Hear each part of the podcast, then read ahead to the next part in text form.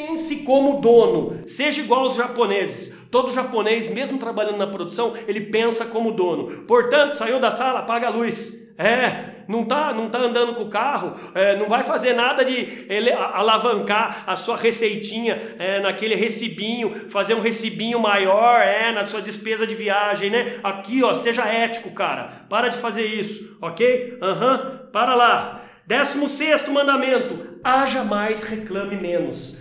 Haja mais, reclame menos. Pelo amor de Deus, a meta não está batida ainda? É dia 31? É 18 horas do dia 31? Aliás, é 23 e 59 do dia 31? Então tá para bater a meta. Dá para bater a meta. Para de reclamar. Foque na solução. Já já vou falar sobre isso. Décima sétima, tá acabando. Décimo sétimo mandamento: seja amigo do cliente. Pare de visitá-lo só quando precisa vender. Seja amigo. É, o cara lá torce pro Flamengo, torce pro Corinthians, manda lá uma, uma brincadeira sadia, sadia, saudável. Uh, o Flamengão dessa vez ganhou, hein? Dessa vez perdeu. O Corinthians, mesma coisa. Faça essa análise, mas seja amigo com parcimônia, com cautela, com respeito.